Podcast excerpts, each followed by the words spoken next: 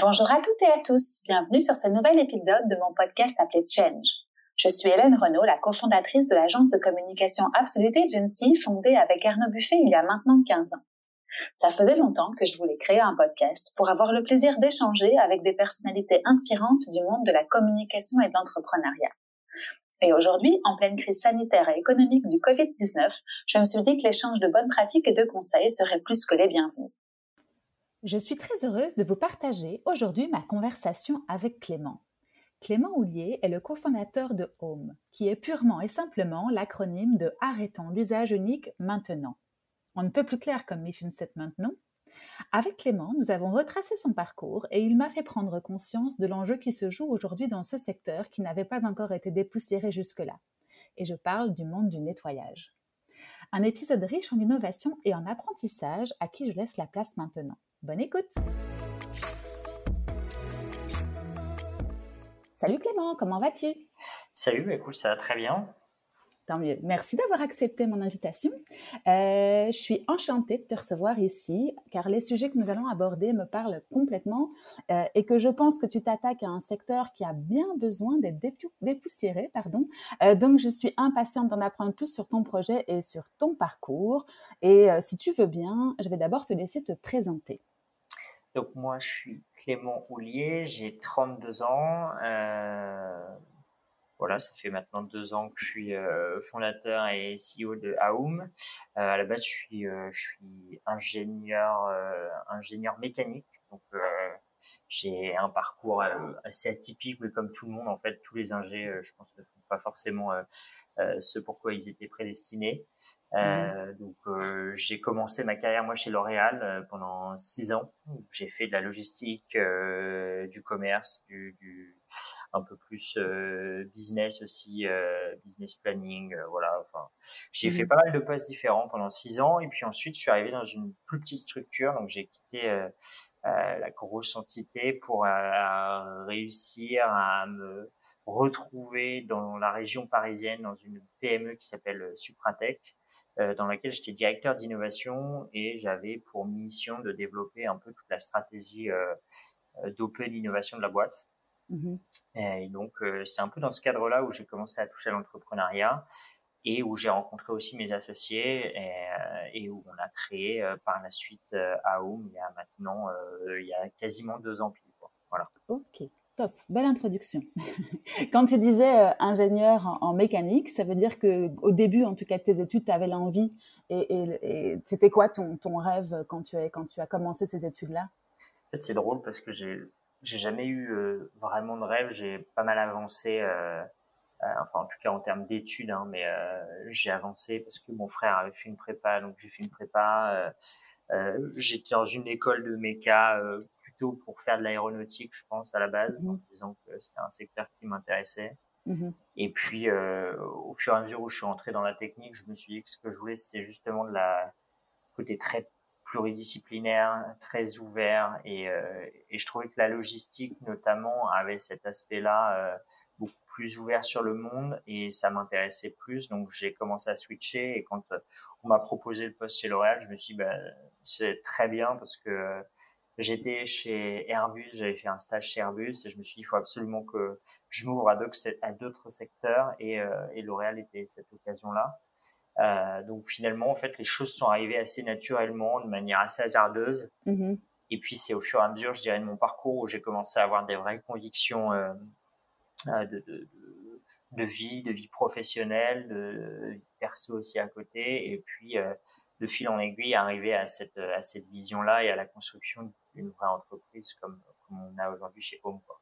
Oui, c'est ça. Donc, c'est au fur et à mesure de ton parcours et, en cheminant, j'ai envie de dire, euh, en entreprise, dans un premier temps, que, que tu as eu envie d'entreprendre. C'était pas un rêve d'enfant. Et si je comprends bien, tu es le deuxième dans, la, dans une famille de combien d'enfants, toi? De deux. Deux, d'accord, ok.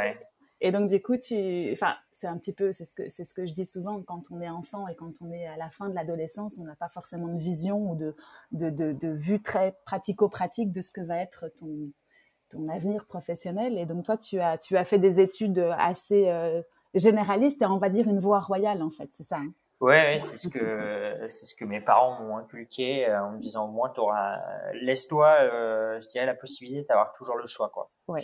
Euh, donc euh, ça s'est fait comme ça et c'est vrai que euh, j'étais pas forcément je pense porté sur je, je, vois des gens qui ont monté des boîtes dès leurs 16 ans, 17 ans, 18 ans, je sais pas, enfin très très jeunes et toute leur mmh. vie ils ont monté des boîtes. moi j'ai eu ce, ce, besoin je dirais de faire les choses euh, beaucoup plus lentement, je dirais, euh, pour être capable aussi, je pense, d'avoir une certaine euh, légitimité mmh. dans ce que je faisais. et ça, c'était quelque chose qui était important, de, de, prendre le temps de faire les choses bien. Quoi. Mmh et tu avais des entrepreneurs autour de toi qui t'ont montré, on va dire, l'exemple dès la, dès la fin de l'enfance ou le début de la, de la vie d'adulte ou, ou, pas du tout? Non, pas tellement. Mmh pas, je suis pas une famille d'entrepreneurs ou autre. Donc, euh.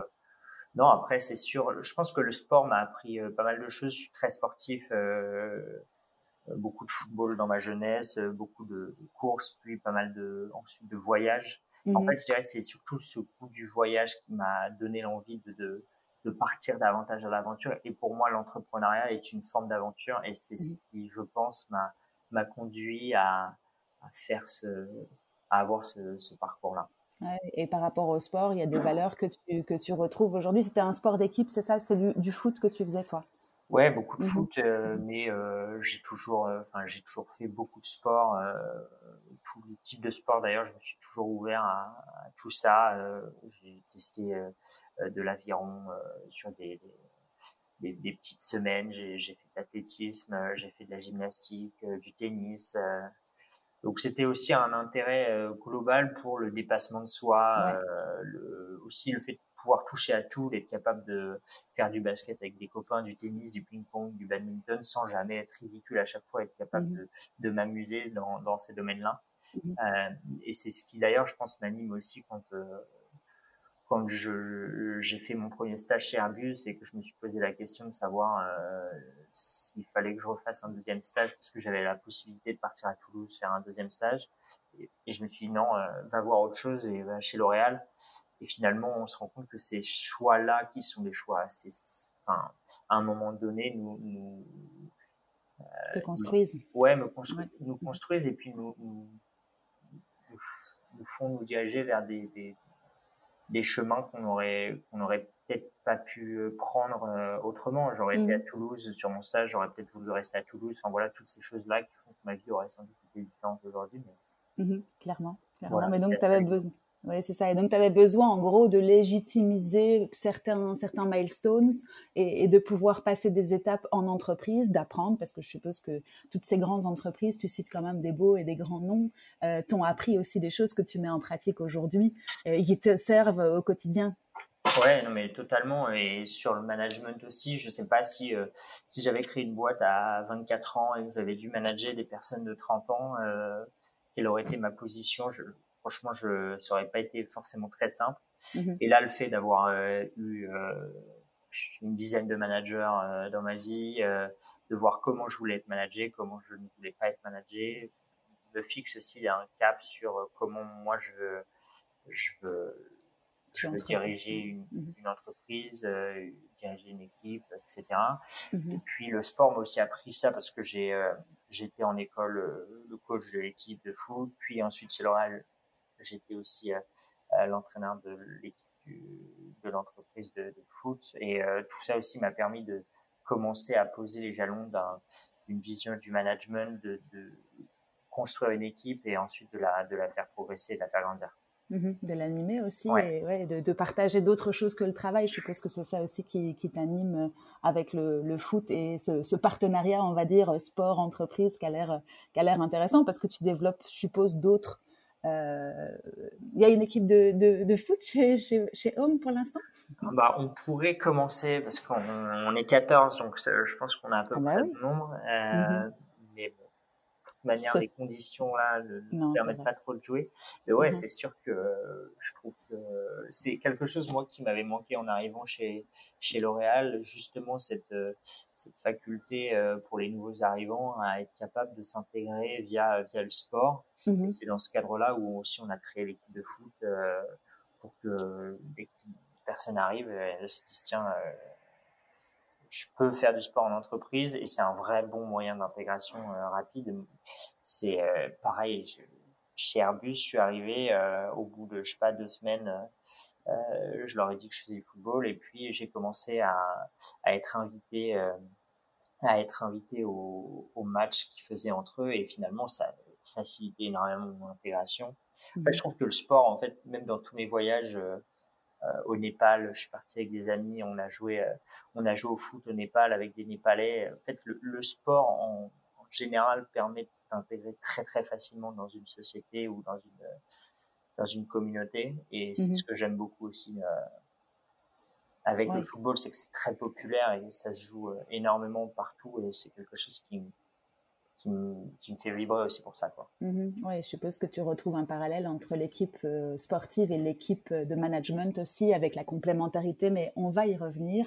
Euh, du coup, moi, je voulais juste terminer cette vie en entreprise euh, qui a duré combien de temps Du coup, 4, 5, enfin, je, je, sais pas, j'ai pas regardé dans ton parcours. j'ai fait 6 ans chez L'Oréal et puis quasiment, on va dire, un, an, un an et demi et ensuite ça s'est un peu chevauché entre Supratech et, et projet D'accord, ok. Donc là, toi, tu en, si on peut juste résumer, on va dire, va dire cette période entrepreneuriale où tu n'étais pas ton propre patron, mais tu avais des managers.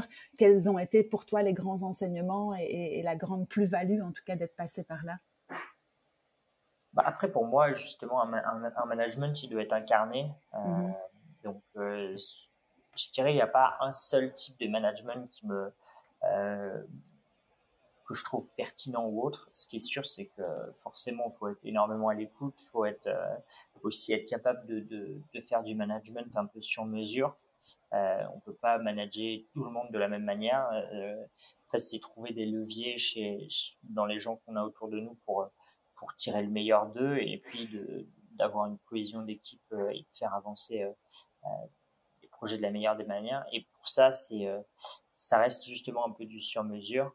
Mmh. Euh, et par contre, ce que ce dont je suis certain, c'est qu'il y en a qui, euh, et c'était un des reproches que je pouvais faire chez L'Oréal, c'est que en fait, il y a dans un dans un rétro, enfin dans un dans une carrière euh, chez L'Oréal pour pour monter, il fallait forcément avoir un, jour un, poste de manager.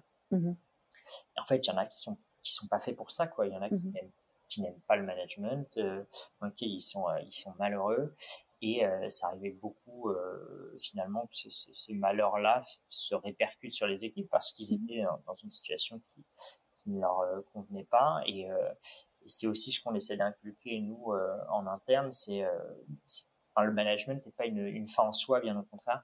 Il y en mhm. a qui peuvent être euh, techniquement pas euh, extrêmement brillants, mais qui peuvent être de très très bons managers, et inversement. Et euh, en fait, l'idée c'est que chacun trouve sa place dans l'entreprise, qui se sente utile et qui puisse créer de la valeur pour la société et la société en général. Mhm. oui, et de toute façon, on, en revient en toute façon un tout petit peu aussi de ce style de management un peu trop hiérarchisé. Euh, Aujourd'hui, en tout cas, nous, de notre côté, on entend beaucoup parler de la gouvernance collaborative et finalement c'est ce qui est euh, la, enfin, la gouvernance collaborative ou en tout cas manager autrement ou euh, faire euh, avancer une société autrement en créant, on va dire, des cercles qui avancent de manière de, très parallèle l'une à l'autre et en même temps qui s'imbriquent. Et, c'est vrai que nos petites structures, parce qu'on a plus ou moins le même nombre de collaborateurs aussi chez Absolute, en tout cas, on, se retrouve assez bien dans cette, euh, dans cette manière organique d'avancer et de ne pas avoir quelque chose de trop pyramidal. Et peut-être que bon, les grandes entreprises euh, en ont encore besoin, mais que ça va tout doucement basculer et que, comme tu le disais, le fait de ne pas forcément être dans l'attente et dans la recherche du management à tout prix euh, va aussi aider les grandes entreprises à pivoter vers quelque chose de plus souple, de plus organique, je l'espère. Euh, comme tu dis, c'est un vrai, euh, c'est une vraie considération. Tout le monde ne peut pas manager, tout le monde ne, sait pas manager, ou en tout cas, il faut les former. Et, là, ça, ça, devient de manière euh, plus, enfin moins organique encore, mais en tout cas, ouais, je te, je te rejoins sur ce point. top. du coup, raconte-moi un tout petit peu comment est venu dans. Enfin, déjà, c'est toi qui as pensé à Home, c'est un de tes cofondateurs. Vous êtes combien? On est, on est quatre cofondateurs. C'est pas moi qui ai, qui ai pensé à, à, Home au démarrage. Mm-hmm. euh, moi, je suis plutôt justement un, bâtisseurs, c'est qui le disent, mais je reprends un peu leur terme. Et donc, en mhm. fait, on était, donc on est quatre, je dirais, il y a, il y a sur les quatre, on est deux bâtisseurs et deux, deux autres personnes qui, qui ont eu l'idée, donc Thomas et mhm. Mathieu, qui ont eu vraiment cette idée-là, euh, notamment de, de, par leur expérience où ils ont travaillé beaucoup dans le nettoyage et la vapeur. Euh, avec euh, très très vite au début où je suis arrivé chez Supratec, euh, on a discuté de, de, de tous ces aspects-là et avec cette vision de se dire c'est incroyable comme aujourd'hui le nettoyage a, reste sous-développé par rapport mhm. à tous les autres domaines, l'aéronautique, le spatial, la télécommunication. Et, euh, et, Thomas notamment, ça faisait une dizaine d'années qu'il était euh, dans, dans, une des filiales de Supratec à, à vendre des machines vapeur dans l'industrie euh, agroalimentaire, euh, industrie lourde. On peut juste faire une parenthèse sur Supratec et que tu m'expliques un petit peu ce que c'était et euh, ce que toi tu faisais là-bas. Comme ça, après, on reboucle et on repasse. Bien sûr. Supratec PME familiale qui faisait 50 millions de chiffre d'affaires. D'accord. Euh, et avec énormément de filiales différentes. Donc, euh, très porté quand même sur l'aéronautique, avec un bureau d'études spécialisé qui euh, faisait des solutions sur mesure de mobilité industrielle pour porter des moteurs d'avion, du Rafale, travailler mhm. chez Safran, mais plein d'autres filiales sur la partie un peu plus négoce technique, donc mhm. achat de, de, achat de pièces et revente en France dans un réseau bien bien ciblé et il y avait une filiale qui s'appelait Suprastine qui faisait du nettoyage vapeur, donc achat de, euh, de machines vapeur en Italie mhm. que le groupe revendait en France. D'accord. Donc, euh, notamment à beaucoup d'auto-entrepreneurs euh, qui faisaient du, de la rénovation esthétique de véhicules, mhm. juste du nettoyage intérieur, mais la vapeur avait cette qualité de pouvoir nettoyer du cuir, de nettoyer les intérieurs de voiture assez euh, en profondeur et pouvoir faire presque de la rénovation. Euh, typiquement, une, une, voiture qui est en leasing, euh, au bout de deux ans qu'on la récupère, l'objectif c'est presque de la re-rendre totalement neuve pour mhm. pouvoir soit la revendre, soit la remettre en leasing derrière. Euh, et donc, il y avait cette mouvance-là de commencer à avoir pas mal de, de gens qui s'intéressaient à la, à la, vapeur pour son côté écologique. Mhm. D'accord. Donc, c'est là que vous vous êtes rencontrés tous les quatre? Ouais. Ok, et c'est là que l'idée a commencé à germer euh, de par euh, l'étude, on va dire, de ce que pouvait faire la vapeur dans d'autres domaines d'activité ou en tout cas euh, dans l'industrie en général, c'est ça? Ouais, et son, son, gros potentiel, le fait que ça c'était totalement inexploité aujourd'hui, Mhm. Euh, c'est-à-dire les fabricants de machines vapeur étaient focalisés sur euh, comment moi je fais une machine qui me coûte pas trop cher et sur laquelle je fais de la marge, mhm. mais pas tel, enfin tous les, les, les, fabricants de machines étaient très loin du marché. Mhm. Et donc, il n'y avait pas une réelle euh, vision du potentiel dingue que pouvait avoir la vapeur. Et quand on demandait à ces fabricants-là d'optimiser leurs machines pour euh, tel ou tel secteur ou tel domaine, en fait, ils n'étaient pas intéressés parce que ça voulait dire investissement de leur côté avec euh, une visibilité de, de, de, potentiel, enfin, ouais, un potentiel marché qu'ils n'avaient pas en tête. Mmh euh, et donc, euh, en fait, ça, c'était, je dirais, un première brique dans l'idée, en se disant, mmh OK, il y a, y a déjà une, techno dans laquelle on croit énormément et, et qu'on sait aujourd'hui sous-exploiter. Euh, donc ça, c'était le premier point. Ensuite, le deuxième point, c'était très très vite de par les échanges, euh, de se rendre compte aussi que la société était en train de se transformer. Donc là, on est en 2018, début 2018, et euh, pas mal d'échanges avec des, des, des, fabricants ou des sociétés où euh, il y avait notamment Autolib qui était venu euh, en nous disant bah nous on fait de la voiture partagée, par contre les voitures sont sales et on a besoin de nettoyer les voitures en profondeur euh, entre chaque euh, entre chaque utilisateur quoi. Mhm. Euh, donc ça c'est un premier exemple, mais au final il y en avait plein euh, qui nous montraient que plus on allait avancer, euh, plus finalement cette volonté euh, de la société à vouloir partager les choses, à vouloir les réutiliser, allait être juste centrale dans le monde de demain, et que sans un nettoyage à la hauteur, mm-hmm. il était impossible de, de concurrencer le, le, le, tout jetable quoi. Mm-hmm. Euh, et ça, ça a pris, je dirais, trois quatre mois à se construire. Et, euh, et c'est du coup début 2019 où on s'est décidé, on a créé la structure avec euh, pas mal de questions sur euh, comment on allait adresser réellement le, le, marché avec cette techno. Mhm. Est-ce qu'on allait nettoyer des bouteilles? Est-ce qu'on allait nettoyer des voitures? Est-ce qu'on allait nettoyer des, des, des, verres? Enfin voilà, il y avait Mhm. des tailles, il y avait énormément de, de, de choses à, je dirais, potentielles à, à adresser. Quoi. Ouais, Et, euh, et donc, on a, on a eu l'idée du verre en se disant c'est le produit qui nous paraît le plus emblématique, le plus simple. Euh, on va avoir très peu de, de développement. Donc, allons-y, ça nous fera notre première brique pour, euh, pour sonder le marché. Et bon, au final, ça prend toujours un peu plus de temps que prévu. On pensait que ça nous prendrait un an à développer. Et, et là, ça fait, ça fait deux ans et on arrive en, en fin de développement. Mais, Mhm. Ok, attends. Je vais juste revenir un tout petit peu en arrière pour comprendre un peu mieux le processus créatif autour de Home et comme ça, on rebouclera après effectivement sur, euh, sur le produit ou en tout cas le prototype que vous avez mis en place parce que c'est super intéressant. Du coup, vous étiez tous les quatre en entreprise. Vous avez euh, la vision, on va dire, de la techno qui est la vapeur. Vous voyez en parallèle de ça que la société se transforme et comme tu le disais, qu'on partageait de plus en plus de choses, mais qu'il y avait un problème un des problèmes en tout cas, c'était la, la propreté et le fait que ce qu'on partage doit être nettoyé pour être rendu à l'autre. Mhm. Euh, donc ça, ça, ça, ça se développe, ça germe chez vous. Comment est-ce que vous vous dites un jour euh, tous les quatre, eh ben les gars, euh, on a, on, on a un marché à adresser, on a une techno, go, on réfléchit à, à- au potentiel en tout cas. des activités qu'on pourrait déployer. Ça s'est fait naturellement, tu, dis, tu dirais, ou vous êtes, vous avez vraiment brainstormé que ça a été quelque chose de conscient? Non, mais c'est toujours. euh, Moi, en fait, c'est vrai que j'étais dans une phase où je, je venais juste de quitter L'Oréal Mhm. et entre guillemets, j'étais euh, un peu feu tout flamme. Enfin, je, je pense que j'étais sorti un peu de ce d'une structure euh, très processée, euh, très hiérarchisée. Et je me disais, en fait, tout est possible. Quoi.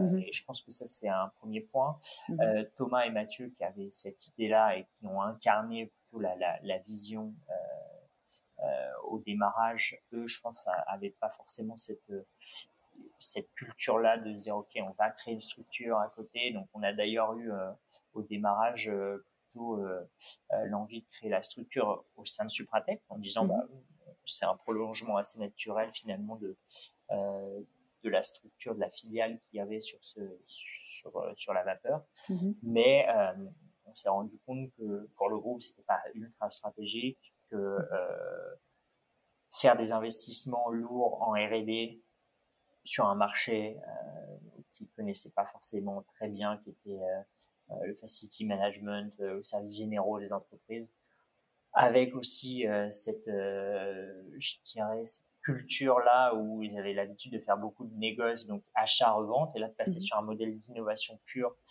sans avoir de résultats derrière pour Mhm. une petite structure hein, comme 250 personnes, etc. C'est assez risqué. Mhm. Et c'est là où on s'est rendu compte des limites finalement d'avoir une- des stratégies pure innovation dans des structures existantes. Ouais. Et c'est là où on s'est dit il faut absolument externaliser si on veut euh, d'une part créer une structure dans laquelle on ait les libertés pour vraiment être épanoui et, euh, et avoir la, la, la main mise sur, sur la stratégie de la boîte. Mhm.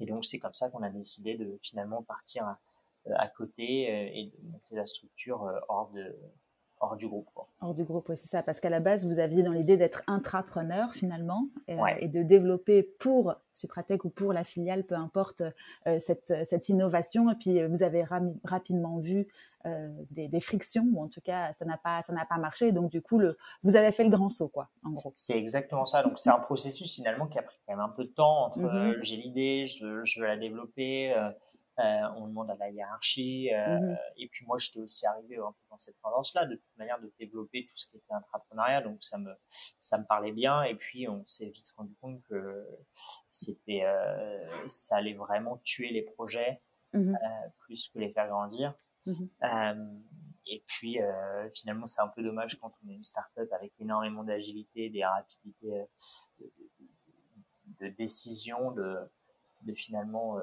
D'être freiné par. un euh, ouais, ouais. c'est ça, c'est ça. Ok, d'accord. Et donc, du coup, euh, pour toi, tu le qualifies d'un grand saut ou tu n'as pas eu l'impression euh, de quitter, on va dire, quelque chose d'établi, un, un salaire, euh, une entreprise qui fonctionne pour, avec trois autres personnes, faire, on va dire le... Ça t'a paru vertigineux ou ça t'a semblé être la continuité de, quelque chose que tu... Non, en fait, c'est ça qui est intéressant, c'est que c'est ça a été c'était très naturel mmh de par ces étapes. Je quitte L'Oréal pour rejoindre une structure euh, plus petite, puis en final pour ensuite rejoindre euh, une structure encore plus petite.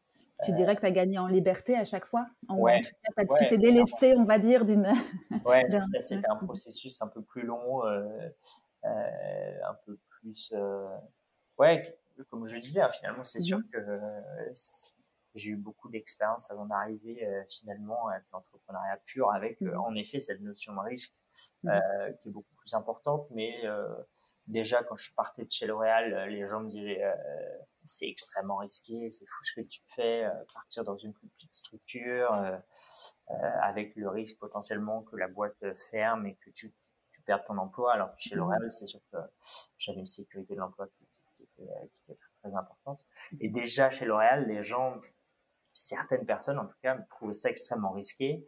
Et, je, dirais que je, l'ai fait en deux étapes, quoi. Mmh une petite transition, mais tu avais besoin d'avoir ce bagage aussi pour te, pour te rassurer et euh, t'armer, on va dire, pour cette nouvelle transition de, de, vie professionnelle, en fait. Mais ce qui est sûr, mhm. ouais, c'est que la notion de risque, elle est extrêmement importante. Euh, mhm. Et c'est, pour moi, en fait, ça n'a jamais été un risque.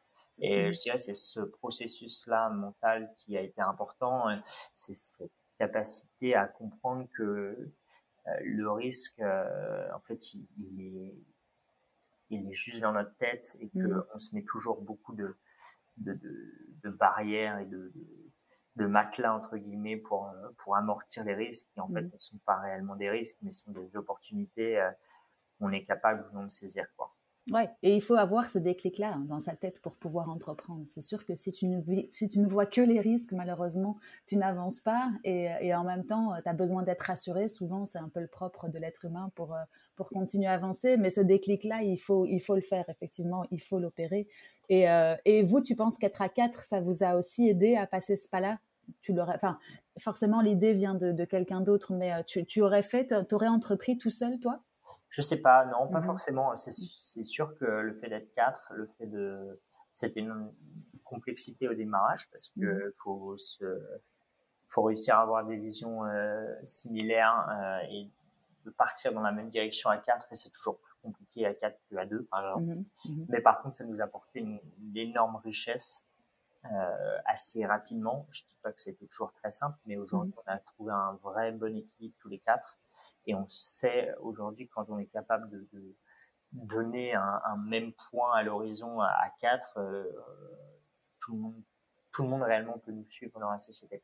Mm-hmm. Et euh, raconte-moi juste le partage de vos compétences en deux mots pour les, pour les quatre cofondateurs, comme ça on comprend un peu mieux. Euh, donc Thomas est un peu notre expert, euh, expert vapeur, expert marché, qui, qui, connaît très très bien euh, le nettoyage. Mhm. Euh, et c'est un peu un homme à tout faire. Euh, il est capable d'assembler les machines. il a une grosse expertise commerciale puisque c'est lui qui vendait les machines vapeur chez, chez Supratec à l'époque. Mhm. Donc il a une vision assez globale finalement du développement de projet et il est donc en support toute la partie R&D qui est animée par euh, par Mathieu, mhm. euh, qui est lui pour le coup ingénieur euh, thermodynamicien et qui connaît très bien tout ce qui est mécanique des fluides. Mhm. et ensuite, Maxime, lui, est, plutôt en, visionnaire. Chief Operating Officer, donc lui il manage toutes les techniques en tant que pilote de projet technique. Mhm. Et moi, vision beaucoup plus euh, business, marketing et finance où je gère euh, bah, voilà, la partie un peu plus exécutive euh, sur, comme je l'ai dit, le développement du business et de la stratégie et bah, tout ce qui est levée de fonds, finance, business plan. Quoi. Ouais, belle complémentarité à quatre du coup. Ouais. Top. Et alors, on revient juste maintenant à Home et au jour 1. Si tu arrives à, à, remettre, à resituer dans le contexte le jour 1, euh, vous étiez où? Vous aviez pris un, bureau à 4, vous n'aviez pas de bureau. Enfin, explique-moi un petit peu le, contexte. C'était en 2018, c'est ça, en fin 2018, si je me souviens. Enfin, si tu. ouais. ce que tu disais. Euh, j'ai pas de Tu ne la vois pas? Tu ne la vois plus le, jour 1 Non, parce qu'en fait, c'est, euh, ça s'est pas fait, euh, s'est pas fait en un jour. C'était, mhm. euh, c'était beaucoup, beaucoup de discussions. Mhm. Euh, donc en fait, ce, ce, ça la cadre, ça a été euh, euh des, des, soirées, ça a été des journées à brainstormer, à voir si on voulait aller dans la même direction, comment on pouvait y aller. donc au final, c'est un processus qui a vraiment pris du temps et sur mhm. lequel on avait, je pense, besoin de passer du temps pour d'une part se mettre d'accord sur si on y allait, comment on y allait. Mhm. Par contre, ce qui est sûr, c'est que oui, euh, en fait, euh, le moment fondateur, je pense, c'est le jour où je suis arrivé chez, chez Supratec en, en avril, euh, en avril 2018, où en fait, on s'est retrouvé devant devant l'atelier et on, on, a vraiment, eux m'ont dit que ils avaient, je pense, la vision de faire ça, et mmh qu'ils s'en sentaient pas capables et qu'ils avaient besoin de, de personnes, de personnes comme moi pour pour faire naître le projet, quoi. Mmh faire mhm. avancer. Et ensuite, il y a eu tout ce processus-là qui a duré quand même pas mal de temps, sur laquelle on, euh, enfin voilà, où c'était de nombreux échanges. Et je pense que c'est important. Qu'est-ce qu'on s'est dit au moment où on crée la boîte? Il faut absolument pas qu'on ait de, de petits, euh, de petits cailloux dans la chaussure, euh, des irritants qui, qui vont faire que l'aventure ne va durer que 3-4 mois. Quoi. Et, Et qu'est-ce que vous avez décidé du coup Un bon pacte d'actionnaires, je suppose, ou en tout cas euh, Non, même pas. Non? Non, pas de pacte. Euh, on s'est mis d'accord sur, euh, sur les répartitions, en effet, capitalistiques, mmh mais sans pacte, sans pacte de démarrage. D'accord. disant que de toute manière, enfin, j'estime et je trouve ça, et je pense que je referai la même chose honnêtement sur le mmh fait que au démarrage, pacte c'est beaucoup trop structurant et, euh, et en fait on n'a on pas conscience de tous ces enjeux-là. Mmh au, moment où c'est la, première boîte, aujourd'hui je le fais différemment, mais mmh pour une première boîte, euh, il faut se faire confiance. Et de toute manière, euh, si ça fonctionne pas tous les quatre, qui impacte, qui n'est pas impact, les choses cassent très vite et, la boîte, la boîte part en tapis très rapidement. Quoi. Ok, donc tu l'as pas structuré dès le départ, mais vous étiez mis d'accord, et puis ensuite, je suppose que vous avez fait les choses euh, contractuellement dans un second temps. on a euh, créé le pacte euh, là au niveau de la pendant notre deuxième levée de fonds là il y a quelques, il y a quelques mois. Quoi. Ok, d'accord. Ok, ben c'est intéressant aussi parce que en général, on dit il faut cadrer les choses, c'est un peu comme un mariage, il faut penser au pire. Mais là, comme tu, comme tu le dis, ça s'est fait de manière peut-être plus organique et ça a marché pour vous, en tout cas. Donc, Ouais, et après, je pense que ça dépend aussi quand on a une vraie expérience d'entrepreneur. Euh, auparavant, on peut potentiellement structurer un pacte qui soit cohérent parce qu'on a un historique qui fait qu'on incarne réellement ce positionnement auprès de l'associé. Mmh euh, là, j'aurais été incapable d'incarner cette vision-là et, euh, et surtout, ça aurait, euh, ça aurait beaucoup, beaucoup de temps Mmh. Euh, sans pour autant être une garantie parce que un pacte c'est intéressant si ça se passe mal et que mmh. la boîte vaut quelque chose. Là, on, on, partait dans dans un chemin où euh, on savait pas ce qui allait se passer et la boîte avait euh, avait aucune valeur à, à date et, et, je pense que c'est au moment réel où la boîte prend de la valeur qu'il faut vraiment penser à un pacte qui soit en accord avec la gouvernance de l'entreprise, etc. Ok, parfait. Euh, donc, je reviens à Home. Euh, tu nous expliques un petit peu euh, la, création du nom parce qu'elle est intéressante, je trouve, comme, comme processus. donc, Home, ça s'écrit A. U. Attends, j'ai un bug. A-U-U-M, c'est ça, hein, voilà.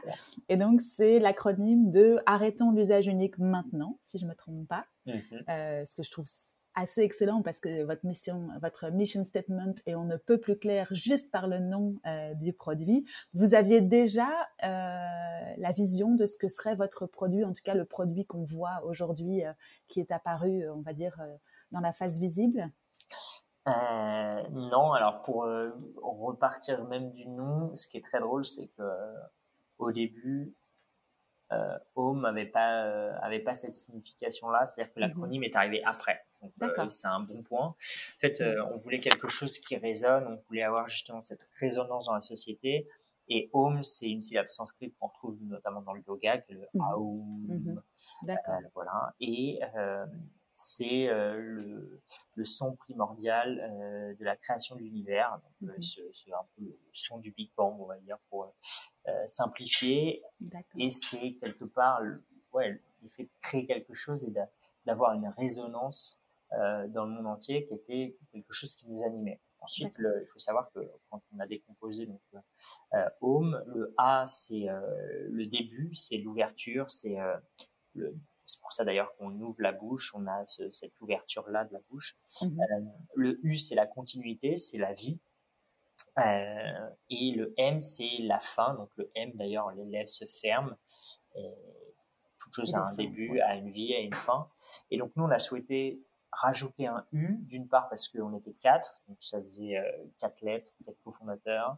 Euh, mhm. Notre rôle était de faire prolonger la vie via la réutilisation. Donc on avait un deuxième U, ce qui était assez cohérent. Mhm. Et puis c'est euh, qu'ensuite, quand on a réfléchi, on a trouvé cet acronyme-là qu'on trouvait sympa et en effet qui était d'une part qui permettait aux gens d'écrire le mot mhm. correctement sans faute d'orthographe et puis en plus d'asseoir notre positionnement sur sur cet aspect euh, mission d'entreprise qui est quelque chose que je trouve d'extrêmement important au moment où on bâtit une boîte pour le recrutement mais aussi pour savoir où on veut aller quoi. Mmh mmh cool. Bah oui, ça, m'éclaire parce que du coup, moi, j'avais que l'acronyme et euh, c'est bien que tu nous expliques, on va dire, l'entièreté de la, la, philosophie, en tout cas de la création du nom, c'est intéressant. Euh, cool, donc ça, vous l'aviez depuis le départ. en tout cas, le home, c'était euh, votre votre définition en tant qu'entrepreneur et de la, création de la valeur que vous vouliez apporter à, la, société par le biais de votre entreprise. Tout à fait. Et puis ensuite, non, la vision, elle était, euh, on avait des visions de machines qui étaient bien différentes parce qu'on n'avait pas en tête toutes les contraintes. Mhm. Moi, très très vite, j'ai eu ce, besoin euh, de travailler avec des designers pour avoir des, des, premiers visuels de machines et pouvoir transmettre euh, la vision du projet, la, en fait, le rendre le plus concret possible. Et ça, mhm. c'est euh, quelque chose qui est le plus dur, je pense, en, tant qu'entrepreneur. C'est euh, partir de son idée et arriver le plus rapidement possible à un stade où finalement on passe de l'idée à quelque chose d'un peu plus concret, mhm. permettant euh, de, aux gens qui sont autour de nous de pouvoir vraiment commencer à s'agripper, avoir une, une emprise euh, mentale sur le projet. Mmh euh, et pour moi, j'avais besoin d'avoir un, visuel précis, un premier visuel qui me permettait de vendre le produit, vendre le projet auprès d'investisseurs, auprès de clients, auprès de, stagiaires à recruter ou de, personnes à recruter. Et, euh, ça, ça a été une grosse mission euh, d'arriver à rendre concret tout ça très rapidement, même si on a mis un peu de temps. Euh, et c'est sûr que j'ai vu l'avant euh, où je parlais juste en disant on va faire une machine qui, qui nettoie des verres très rapidement. Et le moment où euh, on a fait cette, euh, ce dessin 3D et où ensuite on a demandé à des maquettistes de nous faire une maquette qu'on transportait un peu partout. Mmh C'était très très drôle parce qu'elle était très compacte. C'était une toute petite machine et qui était une vision très idéaliste de ce qu'on imaginait euh, alors qu'aujourd'hui, avec toutes les contraintes techniques d'encombrement de la turbine, des chaudières, de la carte électrique, euh, forcément la machine est beaucoup plus grande que mm. ce que j'ai pu vendre à l'époque. Mm. Et ce qui est très drôle, c'est que je crois que j'ai vendu des machines à des gens il y a un an et demi sur cette vision d'une machine extrêmement compacte. Euh, et, depuis, forcément, le design a, n'a rien à voir. Quoi. Mm. Mais, en tout cas, on dit souvent fake it until you make it. C'est c'est évident que pour des projets comme ça, euh, où on fait du hardware, euh, c'est compliqué de développer un produit, où il faut euh, se battre pour trouver des financements. Mm-hmm. Il faut absolument vendre des choses qu'on n'est pas capable de faire au démarrage. Mm-hmm. C'est un conseil que je donnerais en tout cas sur du produit comme ça. Euh, faut pas hésiter à, à, survendre un peu les choses parce que les gens ont besoin de, de croire au projet et pour y croire, faut vendre forcément un peu du rêve. Oui, c'est ça. Il faut voir quelque chose en général de concret. Et ce que tu dis, c'est qu'en fait, tu peux commencer à développer un prototype et, euh, bien sûr le, faire évoluer en chemin et, euh, et apprendre en marchant, on va dire, pour arriver à un produit qui, bien sûr, n'est pas la, finalité, puisque la vie est encore longue. Et donc, je suppose que votre produit va encore évoluer. Mais en tout cas, ne pas hésiter à faire un premier proto pour aller le, faire connaître, le, démarcher, le challenger et continuer à, développer d'autres versions. C'est totalement nécessaire. Et au final, d'ailleurs, quand on apporte beaucoup de pédagogie et de communication, euh, ça fonctionne. Mm-hmm. Il y a des machines qu'on a vendues euh, ouais, il y a un an et demi, je pense. Mhm. Euh, et ces clients-là, on les a toujours, on les a toujours pas livrés, mais ils suivent toujours le projet. Ils croient, enfin, ils, sont croient, dans ta barque. Ils croient réellement dans le produit. Et quand on mhm. leur explique que le design a changé et, pourquoi il a changé, en fait, c'est absolument pas un problème, quoi. Mhm, Donc, oui, effectivement. Construire avec tes clients. Oui, ouais, construire avec les clients et puis les embarquer dans ce, dans ce projet et leur expliquer. Euh, moi, je, je, leur envoie euh, tous les, toutes les deux, trois semaines un mail sur les avancées euh, du produit, du projet, où est-ce qu'on en est. Mm-hmm. Et je pense qu'ils sont aussi très contents de partager cette aventure avec nous. Oui, clairement. Tu construis une communauté, même si c'est du B2B, euh, tu, tu l'alimentes et, et, tu la tiens en, haleine. Je vais juste faire une petite pause pour expliquer un peu, parce que je pense pas qu'on ait été très, euh, très précis sur le sujet, pour expliquer aujourd'hui à quoi ressemble et à quoi sert votre produit euh, phare parce qu'on parlera après des innovations et de ce que vous allez faire dans, dans un, enfin, en tout cas à, l'avenir. Euh, mais donc vous, vous êtes focusé sur euh, sur l'entreprise en particulier, donc vous êtes en B2B. Mhm. Euh, après, on parlera des, déploiements possibles pour atteindre d'autres marchés, mais donc vous êtes vous êtes arrêté sur les, les gobelets jetables. en entreprise. Donc tout ce qui était usage unique, ça, de toute façon, ça tend à disparaître. On est d'accord. Hein, tous les gobelets en carton et tout ça, on n'en veut plus parce que je sais pas si tu as des chiffres en tête, mais ça doit être énorme. Moi, je me rends pas compte. Euh, et vous avez comme développé et commercialisé maintenant, donc en fait, une espèce de. Je vais décrire. Hein, tu m'arrêtes si je me trompe. Vas-y, vas-y. comme ça, avec mes moi qui suis en dehors du projet, euh, euh, une machine qui est très jolie, très très très design, euh, qui fait quoi, euh, une quarantaine de centimètres de haut, une cinquantaine. J'ai pas les. Ouais. ouais voilà, euh, très ergonomique, très organique, dans lequel en fait tu as un tube où tu places le, le, le, le pas jetable, mais donc un verre, une tasse ou le, récipient, on va dire, de, mhm. ton, de ton liquide. Et il se passe, on va dire, un, effet d'ascenseur qui vient refermer le, qui vient encapsuler peut-être, c'est plus, c'est plus logique comme terme, ta tasse ou ton verre, et qui la nettoie. Donc tu vois pas le process, mais tu vois que ça opère, c'est ça hein? Ouais. Ok. Et donc c'est la vapeur à l'intérieur de ce cylindre euh, qui nettoie ton verre ou ta ou ta tasse. Exactement. Euh, c'est très bien. Donc, c'est aujourd'hui une machine qui, euh, qui fait euh, en effet 45 par 45. Donc, c'est avec des bords arrondis, mm-hmm. ce, ce, dôme de nettoyage donc qui vient totalement encapsuler et donc redescendre sur notre verre pour créer finalement un chemin de vapeur qui est lui extrêmement efficace. Un point qui est assez important et sur lequel on a pas mal brainstormé au démarrage, c'est le verre. Euh, mhm. quelle forme il devait avoir et est-ce qu'on devait euh, standardiser cette forme. Mhm. Et euh, en fait, on s'est rendu compte que dans le nettoyage, les choses étaient très rarement designées pour cet aspect-là. et, et, on le voyait, j'en parlais au début, Autolib, mhm. une voiture à nettoyer, c'est la galère. rien n'a été pensé réellement pour pour que ça soit simple et rapide. Euh, il y a beaucoup de rainures, il y a beaucoup de formes qui sont compliquées dans lesquelles l'encrassement se, se loge assez facilement. Et on s'est posé la question, nous, sur ce type de nettoyage, est-ce que on partait sur limite un lave-vaisselle euh, où on pourrait nettoyer un peu tous les, les types de contenants, ou alors est-ce qu'on partait sur un contenant très spécifique? Et en fait, on s'est rendu compte que si on voulait être vraiment avoir le process le plus écologique du monde, il fallait qu'on parte sur un produit qui allait être designé avec notre machine. Mhm. Donc, on a fait le choix, notamment aussi parce qu'en B2B, cette contrainte-là, elle est, elle est, elle est réelle. Hein. Mhm. Ouais, mais en fait, c'est pas une. En fait, la standardisation d'un contenant en B2B, c'est pas dramatique. Mhm. Euh, chez un particulier, euh, dire à la personne, il faut que tu changes toute ta vaisselle, tous tes verres parce qu'ils rentrent pas dans notre machine. Ça, c'est un vrai frein à l'adoption dire à un client euh, qui était sur des gobelets jetables plutôt que d'avoir des gobelets jetables qui sont eux déjà standards, tu vas avoir soit un mug que tu vas personnaliser, soit un, un verre qui est notre verre.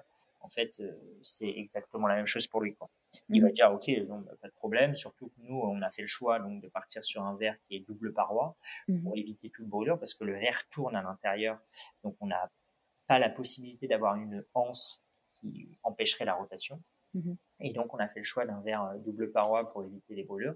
Un verre transparent parce qu'on s'est aussi très vite rendu compte que si on voulait boire du thé, du café, de l'eau, euh, boisson chaude et froide, euh, la transparence était importante parce que dans des meubles, on n'aimait pas forcément boire de l'eau. Et on mhm. voulait un verre le plus universel possible pour qu'on puisse euh, le proposer à tous nos utilisateurs.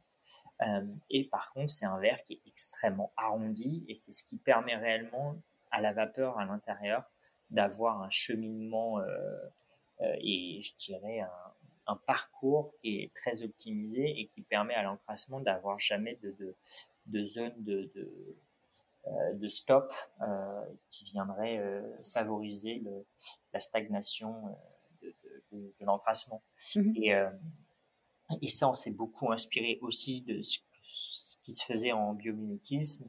on a regardé les organes qui étaient était autodétoyant, l'œil en est un, on s'est beaucoup intéressé à l'œil aussi, on se rendait, on s'est vite rendu compte d'ailleurs que euh, l'œil a une forme bien particulière et pour être capable de, de, de nettoyer avec la paupière et il est liquide intérieur et extérieur, euh, la forme de l'œil et toute cette mécanique des fluides quelque part, elle avait une grande grande importance et on retrouve un peu les mêmes formes, les mêmes euh, les mêmes principes que, que je retrouve dans le corps humain euh, mhm. à l'intérieur de notre machine. On a déposé des brevets après euh, dessus. Enfin voilà, il y a tout ce cheminement qui a été fait.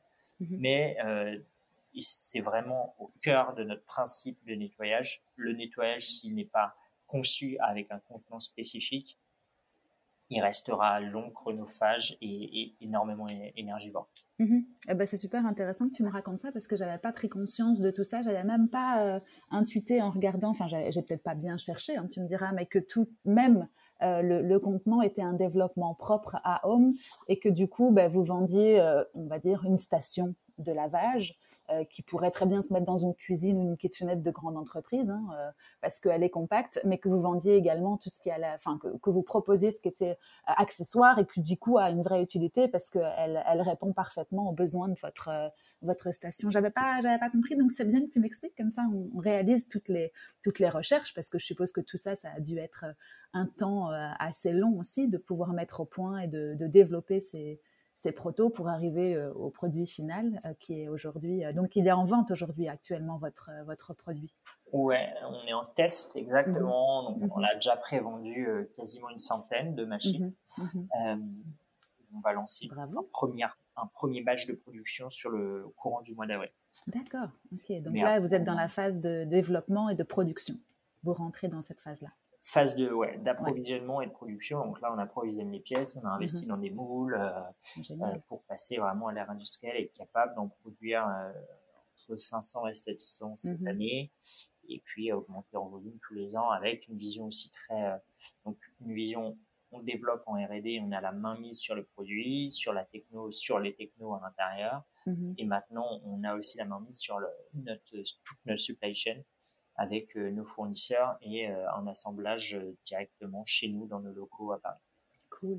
Eh ben, beau projet tout ça. et je suppose que bah, on va pas revenir sur 2020 et sur tout ce qui s'est passé. On en a parlé de long en large, en long en large et en travers, mais que tout ce qui est nettoyage et, virus, enfin, comme, comment on peut appeler ça, microbe, en tout ça, vous, donne un pas en plus, euh, en plus de la durabilité, je m'exprime mal, hein, je vais recommencer, mais que tout ce qui s'est passé en 2020 appuie votre produit, parce que de toute façon, les produits jetables, on ne peut plus, c'est légal, mais par contre, il faut des produits à usage atemporel, mais qui soient bien nettoyés pour éviter la propagation de microbes, quels qu'ils soient.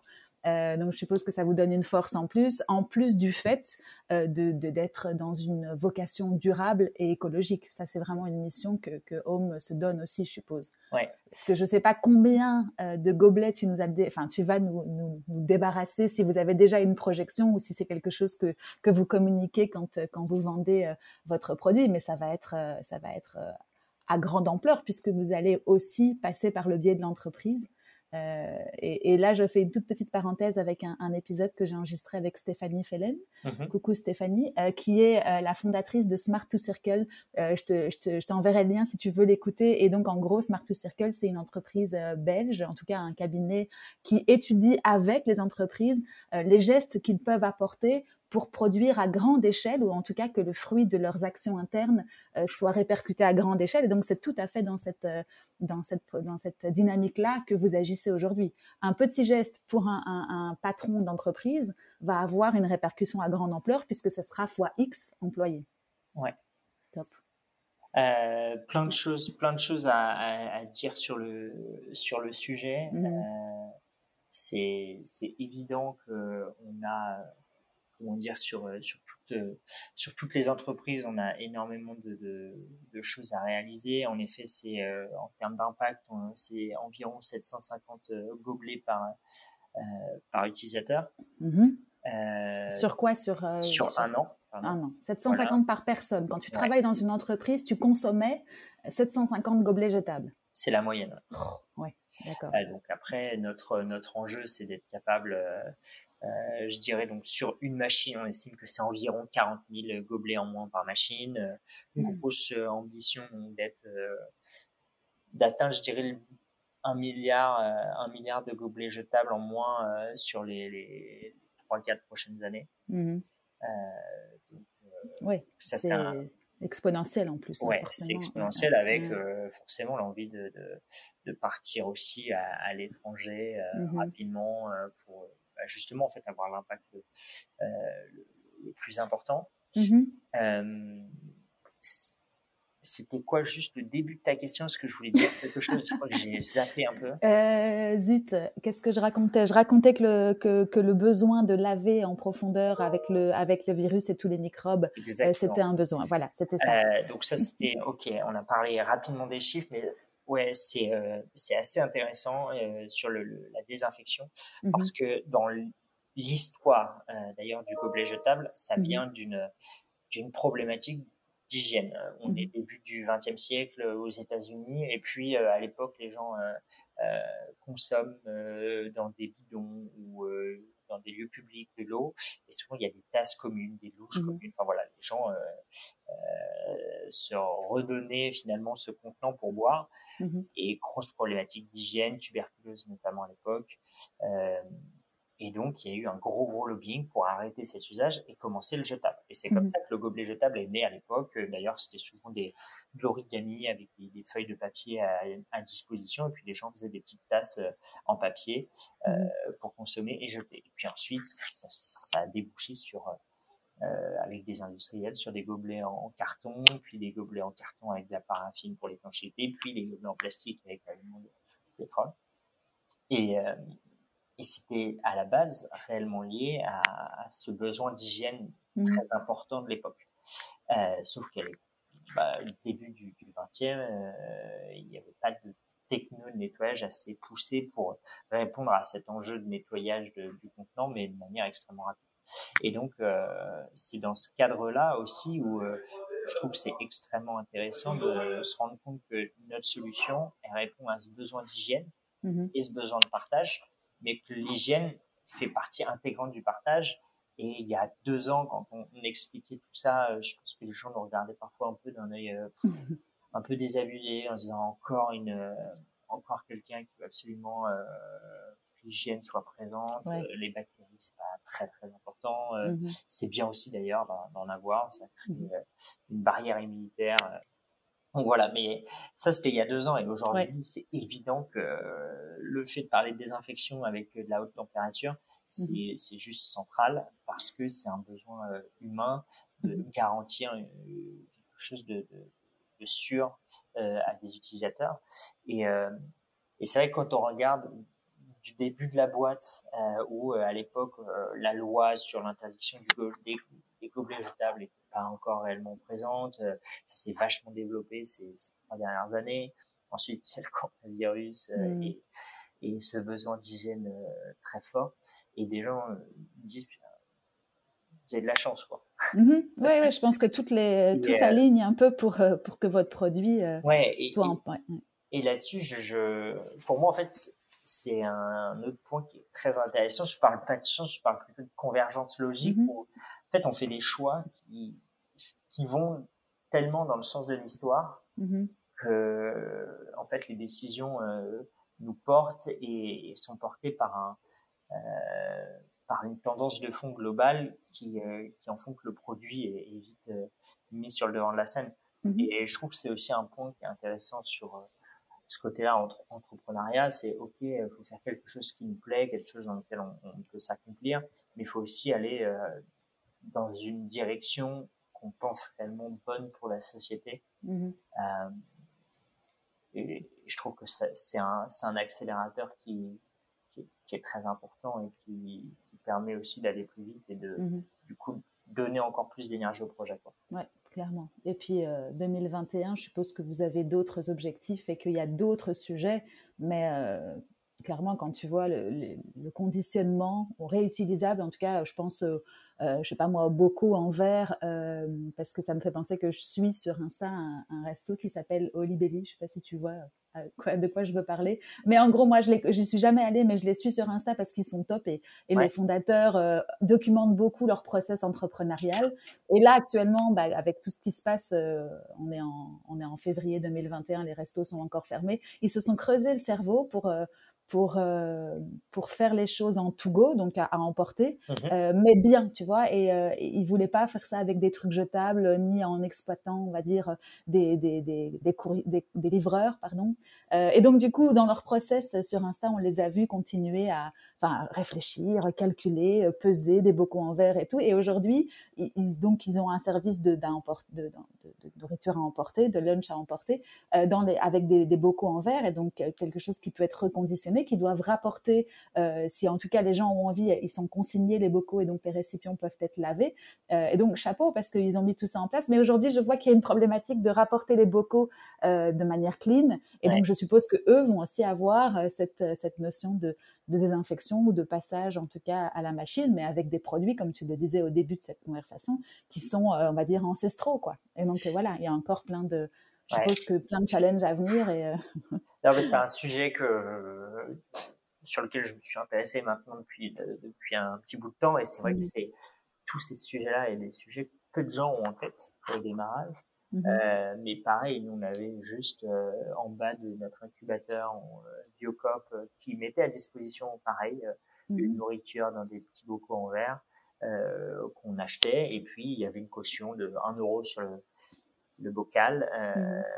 ce contenant-là en verre, et puis il fallait le ramener propre. Mmh. Et je leur ai posé, mais euh, vous estimez que euh, comment vous garantissez la propreté du contenant que moi je nettoie? Parce que je peux nettoyer rapidement euh, avec une éponge sale. Voilà.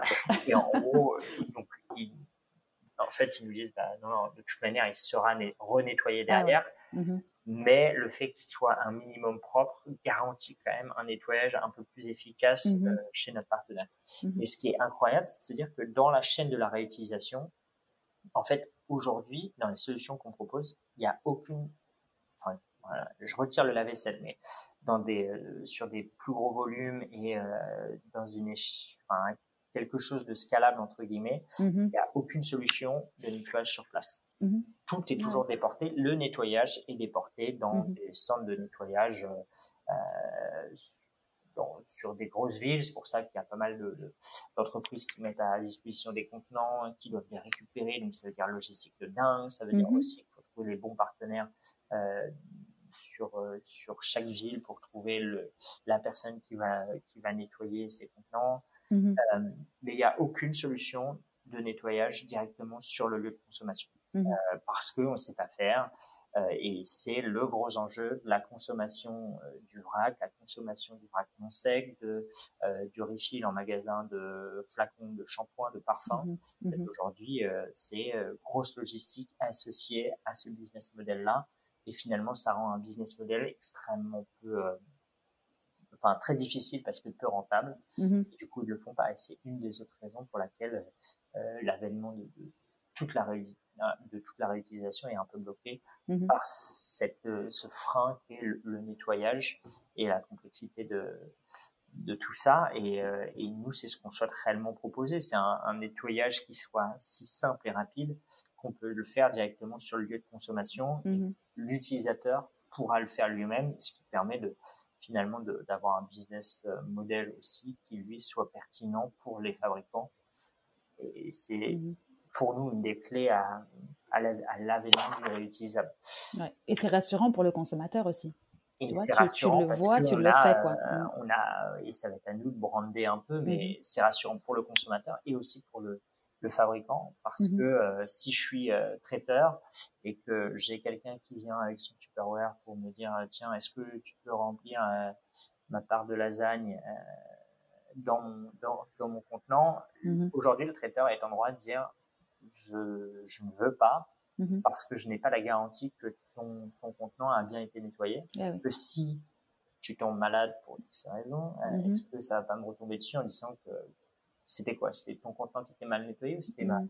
ma, nourriture qui était avariée mmh mmh Et euh, c'est aussi un vrai enjeu de responsabilité pour euh, les traiteurs, mais finalement en fait tous les fabricants de, de, produits alimentaires, de garantir cette hygiène-là aussi dans l'emballage qu'on va pouvoir lui, euh, qu'on va pouvoir donner producteurs. Euh, et là, le fait de, en effet, le, le brander comme désinfection et finalement valider le nettoyage et la désinfection permettra aussi ce, ce, genre d'utilisation et d'usage.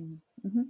Désinfection et environnement. Tu vas lier les deux, durabilité euh, et euh, philosophie, on va dire, du berceau au berceau et pas euh, du berceau ouais. à la poubelle. Voilà. Eh ben, à la écoute, cool.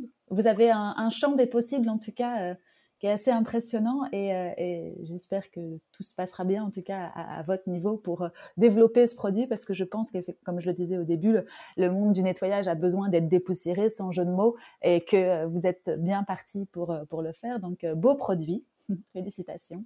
Euh, si pour terminer, toi, tu avais euh, des conseils à donner aux entrepreneurs qui ont envie aujourd'hui euh, de porter un projet ou qui ont déjà un projet, qu'est-ce que, après ces quelques années d'entrepreneuriat toi-même, qu'est-ce que tu pourrais donner comme conseil? J'en ai déjà, je pense, donné un peu. Donner quelques-uns, oui. Les résumer, mais mmh je pense que la priorité, c'est en effet de, déjà d'être quelqu'un d'assez déterminé euh, mmh parce que c'est long, euh, déterminé et, endurant. Parce que euh, je pense qu'il y a, il y a deux ans, un peu plus de, ouais, deux ans et demi, quand j'ai, on a commencé à y penser, mmh je pense que je me disais dans deux ans et demi, ça y est, je pourrais, je pourrais commencer à avoir un vrai salaire, etc. Mmh ça, prend toujours beaucoup plus de temps. je pensais qu'on sortirait des machines il y a un an. Enfin voilà. Et en fait, c'est clairement de l'endurance et aussi avoir une forte, euh, ouais, je pense une détermination parce que euh, c'est dur quoi. Et c'est mmh pas, euh, c'est pour ça que j'ai beaucoup de respect. Je pense que tous les entrepreneurs ont beaucoup de respect aussi pour euh, les uns les autres parce qu'on sait que c'est c'est pas simple et quand je vois les gens qui veulent absolument faire de l'entrepreneuriat pour la liberté pour le côté un peu, euh, euh, je sais pas, argent, euh, pas facile, mais le côté mmh. valorisation très forte d'entreprise par des levées de fonds, etc. Euh, en fait, euh, c'est pas forcément extrêmement lucratif à la base, on va dire. Mmh mmh Et puis, surtout, il faut pas que ça soit, ça soit la chose qui nous anime. C'est le projet qui doit toujours nous animer.